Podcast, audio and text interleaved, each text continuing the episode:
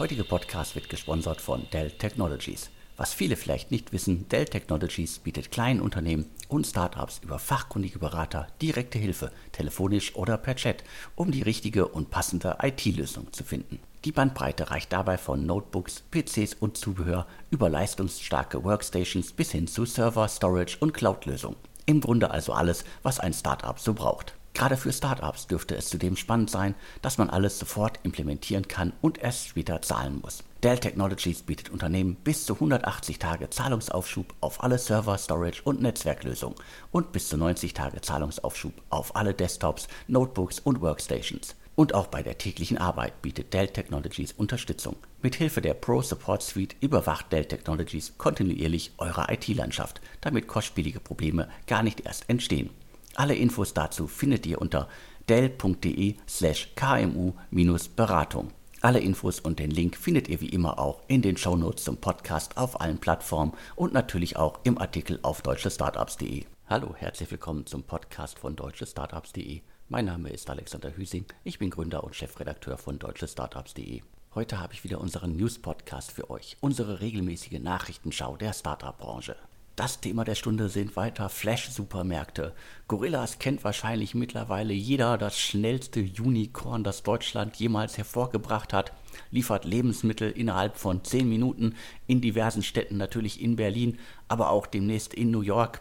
Das heißt, wir haben hier ein Berliner Start-up, das es innerhalb kürzester Zeit geschafft hat, sich weltweit einen Namen zu machen. Damit meine ich natürlich die Investorenszene. Die haben es geschafft, Geldgeber anzulocken, die bisher kaum in Deutschland investiert haben, die noch tiefere Taschen haben als andere Geldgeber und dementsprechend werden wir wahrscheinlich von Gorillas noch sehr viel hören. Wer sich das Segment anschaut, sollte auf jeden Fall noch den Namen Flink parat haben. Flink ist ein weiteres deutsches Start-up, das Lebensmittel innerhalb kürzester Zeit bringt, auch mit bekannten Gründern im Hintergrund, bekannten Investoren mittlerweile. Die suchen ständig neues Geld und wie wir zuletzt im Insider-Podcast berichtet haben, steht da auch demnächst eine neue, größere Runde an. Das heißt, Flink, Gorillas, das sind auf jeden Fall schon mal zwei Namen, die man im Segment kennen muss. Ansonsten einfach die Namen Brink und Groovy merken. Das sind zwei weitere Startups, die sich im Segment tummeln. Brink ist in Berlin aktiv und Groovy scheint sich auf Märkte zu fokussieren, so ein bisschen unterhalb des Radars von Gorillas und Co. und scheinbar auch sich für Märkte in Osteuropa zu interessieren. Da kann man auch gespannt sein, wie sich das Unternehmen entwickelt und wie man gegen die großen, mächtig finanzierten Startups bestehen will. Zumal ja auch äh, Getir, das Gorillas Vorbild aus der Türkei, offenbar auch in Deutschland bald aktiv sein wird. Da gibt es erste Stellenanzeigen, die aufgetaucht sind. Dementsprechend, der Markt wird immer heißer, wird immer voller. Und Wettbewerb ist, glaube ich, da auf jeden Fall ein Riesenthema. Mal sehen, wer sich da durchsetzen kann langfristig. Aber wahrscheinlich wird der ein oder andere nach einigen Monaten im Markt den ein oder anderen wieder aufgeben. Der andere übernimmt die Reste und so weiter, wie man das auch in anderen Segmenten gesehen hat. Offiziell am Start ist jetzt auch Joker. Das ist der Flash-Supermarkt von Foodpanda-Gründer Ralf Wenzel. Darüber hatten wir ja bereits Anfang März im Insider-Podcast berichtet. Jetzt ist das Ganze offiziell, also der Flash-Supermarkt im Stil von Gorillas und Co. mit Sitz in Luxemburg kümmert sich um sogenannte Emerging Markets. In Mexico City etwa ist das Unternehmen schon aktiv. Deutschland wird das Unternehmen nicht auf dem Schirm haben. Man kümmert sich wirklich um diese sogenannten Schwellenmärkte, da hat äh, Ralf Wenzel ja extreme Erfahrung drin. Mit Foodpanda hat er ja was ähnliches gemacht. Zuletzt war er bei Softbank. Und dementsprechend ist es ja auch kein Wunder, dass Softbank auch jetzt investiert hat, neben Tiger Global und HV Capital. Die Summe hat das Unternehmen bisher nicht bekannt gegeben. Wir hatten schon vor einiger Zeit gehört, dass es sich auf jeden Fall um eine Summe rund um die 100 Millionen handeln soll. Ja, wir haben in den vergangenen Monaten schon sehr oft über Flash-Supermärkte im Stil von Gorillas gesprochen. Dennoch wollte ich das Thema hier noch einmal aufgreifen und mal kurz zusammenfassen. Da gibt es ja mittlerweile auch recht unterschiedliche Meinungen im Markt. Die einen glauben, dass diese Supermärkte, diese Online-Supermärkte den klassischen Handel ablösen werden und es nur noch darum geht, dass quasi in jeder dritten, vierten, fünften Straße in großen Städten es einen Standort gibt, der Leute beliefert innerhalb von kürzester Zeit. Und die andere Seite der, äh, Meinungs-, des Meinungsspektrums ist, das sind alles Konzepte, die auf Dauer nicht funktionieren können, die nicht rentabel sein können. Ich glaube zumindest, dass diese 10 Minuten vor allen Dingen von Gorillas, da fallen mir nicht viele Anwendungsfälle ein, wo ich das wirklich brauche. Und wer den Podcast hier regelmäßig hört oder den Insider-Podcast, der weiß, ich bin Familienvater, wir sind hier eine vierköpfige Familie, wir bestellen Lebensmittel schon seit Jahren online, das aber alles gebündelt und äh, ich brauche da im besten Fall keine Lieferung innerhalb von zehn Minuten. Mir reicht es auch, wenn es am nächsten Tag oder am übernächsten Tag alles kommt, alles gebündelt. Und natürlich sind das dann auch hohe Warenkörbe. Wofür brauchte ich sowas wie Gorillas? Dann fehlt mir auf einmal irgendwo Mehl, mir fehlt Essig oder abends fehlt vielleicht äh, zum Candlelight Dinner die Flasche Wein. Da gab es bisher irgendwie keine adäquate Lösung. Da macht sich ja Gorillas gerade breit und auch die anderen versuchen es ja in diesem Segment oder mit diesem Problemlösungsansatz. Ich weiß nicht, ob das auf Dauer der richtige ist. Bei Getränken hat das sicherlich funktioniert, aber da bestellt man ja auch dann sicherlich äh, schnell mal irgendwie nicht nur einen Kasten Bier oder einen äh, Kasten Wasser, sondern gleich irgendwie mehrere, deckt sich da auch ein und das kommt dann relativ schnell. Deswegen ist dieser Vergleich für mich nicht ganz so stimmig. Deswegen, also meine Prognose ist, die allermeisten da draußen, der richtig große Markt, das sind die, die regelmäßig hohe Warenkörbe äh, füllen, also ihr reichlich Geld ausgeben und denen es gar nicht so wichtig ist, dass die Lebensmittel innerhalb von zehn Minuten kommen. Äh, wie gesagt, da fallen mir nur wenige Anwendungsfälle ein, aber vielleicht irre ich mich da auch und die Single-Haushalte, gerade in Berlin, Hamburg, München, Köln und so weiter, sind ganz scharf darauf, irgendwie abends noch eine Pizza, einen Joghurt und irgendwie das Brot für den nächsten Tag äh, geliefert zu bekommen. Da muss dann äh, Gorillas oder müssen Gorillas und Co. dann einfach zeigen, dass sie das dann auch irgendwie wirklich gut umsetzen können, die Lieferkette irgendwie so gestalten können, dass das jederzeit funktioniert, weil letztendlich braucht man dafür große Lagerräume, man braucht viele Fahrer, und dementsprechend kann das Ganze auch nach hinten losgehen. Mal sehen, wie das dann irgendwie in zwölf Monaten im Segment aussieht. Abseits von diesen blanken Fakten finde ich ganz spannend, dass im Segment gleich mehrere Seriengründer aktiv sind. Zum einen Ralf Wenzel, wie gesagt, er hat früher Foodpanda aufgebaut, aber auch Christoph Gordes ist mit Flink unterwegs. Der war ja früher bei Home24 aktiv. Und in Großbritannien haben wir auch noch Sepp, da steht der ehemalige Go Butler Gründer an der Spitze. Das Startup wird ja auch unter anderem von 468 Capital finanziert. Neben diesen drei Namen sind mir zuletzt aber auch weitere bekannte Gründer erneut begegnet. Das heißt, es gibt mehrere Seriengründer, die gerade neu durchstarten. Ich kann mal einfach hier einige aufzählen, die jetzt wirklich in den letzten Wochen mir zum ersten Mal begegnet sind.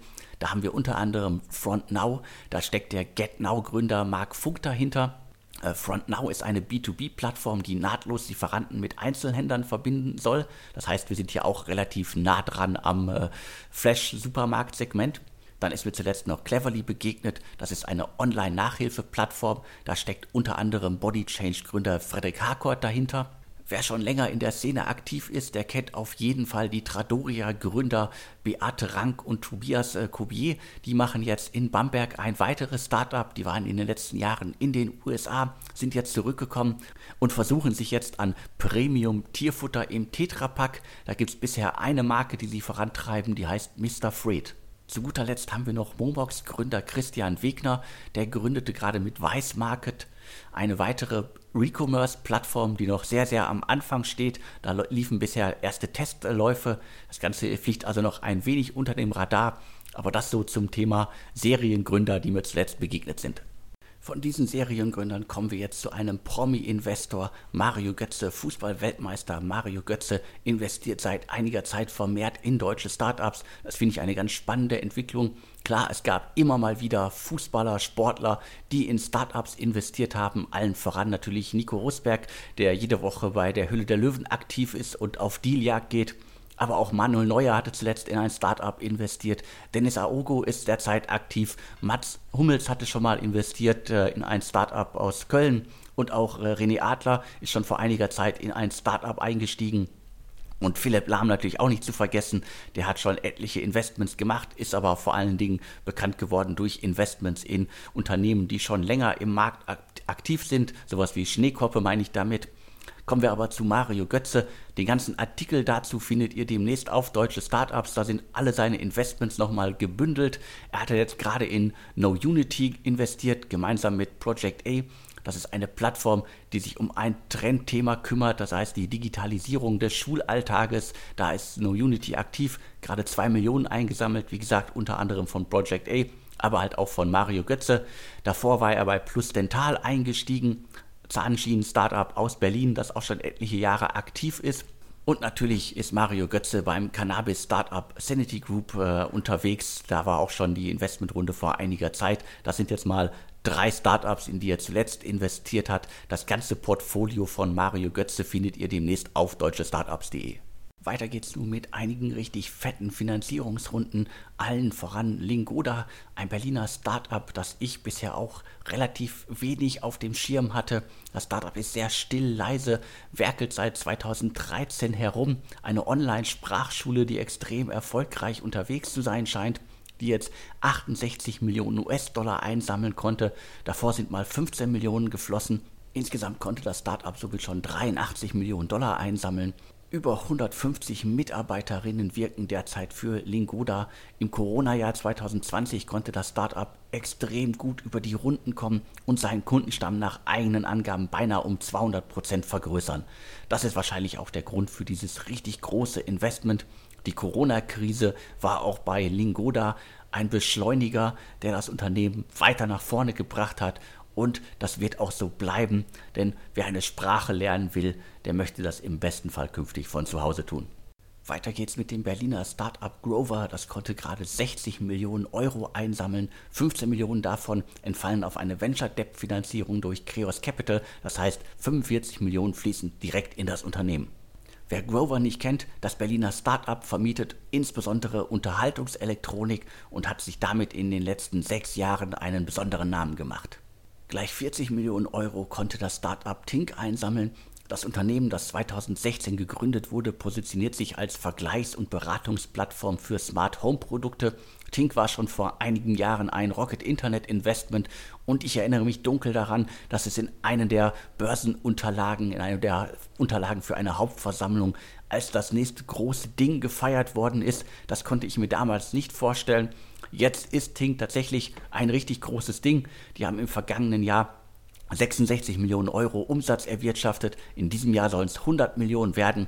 Das ist auf jeden Fall eine Größenordnung, die hätte ich mir bei dem Konzept, als ich es damals gelesen habe, nicht vorstellen können. Ganz kurz möchte ich jetzt noch auf die Investmentrunden bei Seven Senders, Bitmoving und Wire hinweisen. Die Logistikplattform Seven Senders konnte gerade 32 Millionen einsammeln. Das Startup ist 2015 gegründet worden und positioniert sich als Delivery-Plattform für den Paketversand und ist da scheinbar richtig erfolgreich und gut unterwegs. Ganz anderes Thema, ganz andere Baustelle. Bitmoving aus Klagenfurt am Wörthersee. Das Startup bietet eine Infrastruktur an, um Videos auf allen Geräten zu übertragen und ohne Buffering abzuspielen. Das ist auf jeden Fall ein gigantisches Thema, ein Thema, das sicherlich weltweit überall zum Einsatz kommen sollte, muss, darf. Also Bitmoving konnte gerade 25 Millionen US-Dollar einsammeln. Insgesamt flossen nun schon 68 Millionen Dollar in das Unternehmen. Zu guter Letzt noch Wire, ein Startup, das sicherlich die allermeisten bisher kaum auf dem Schirm haben. Das Unternehmen sitzt in Berlin, Zug und San Francisco und positioniert sich so ein bisschen das ist jetzt aber eher der PR-Pitch als WhatsApp-Alternative. Die haben jetzt gerade 17,4 Millionen Euro bekommen und können damit ihr Konzept weiter ausrollen. Zum Abschluss noch ein Blick auf Startups, die den Sprung an die Börse wagen bzw. damit liebäugeln bzw. deren Namen plötzlich auftauchen. Darunter unter anderem die Solaris Bank, Infarm, Mein Auto Group und hier.com, quasi die Muttergesellschaft des erfolgreichen Berliner Unternehmens Audi Bene. Insbesondere der Börsengang von Mein Auto Group könnte extrem spannend werden. Das Unternehmen, ein Zusammenschluss von diversen Plattformen, plant 150 Millionen Euro einzusammeln. Die Bewertung soll nach mehreren Quellen bei rund 2 Milliarden Euro liegen. Ebenfalls besonders spannend finde ich die Börsenpläne von hier.com, ein Unternehmen aus den Niederlanden, das rund um das Berliner Hörgeräte Grown-Up Audi Bene entstanden ist, also in den vergangenen Jahren. Die wollen in New York an die Börse gehen, wollen 100 Millionen US-Dollar einsammeln und sind damit ja auch eine richtig große Nummer. Audi Bene wurde 2012 gegründet. 2015 wurde das Unternehmen dann vom Hörgerätehersteller Sivantos, der unter anderem von EQT finanziert wird, übernommen. Und die beiden Gesellschafter sollen auch nach dem IPO weiter substanziell am Unternehmen beteiligt bleiben. Das Unternehmen ist richtig groß, über 1200 Mitarbeiterinnen haben die und 2020 lag der Umsatz bei rund 194 Millionen Dollar. Das war es dann auch schon wieder für diese Ausgabe. Schreibt mir bitte Feedback, Kritik und Anregungen an podcast.deutsche-startups.de und mir bleibt jetzt nur noch zu sagen und tschüss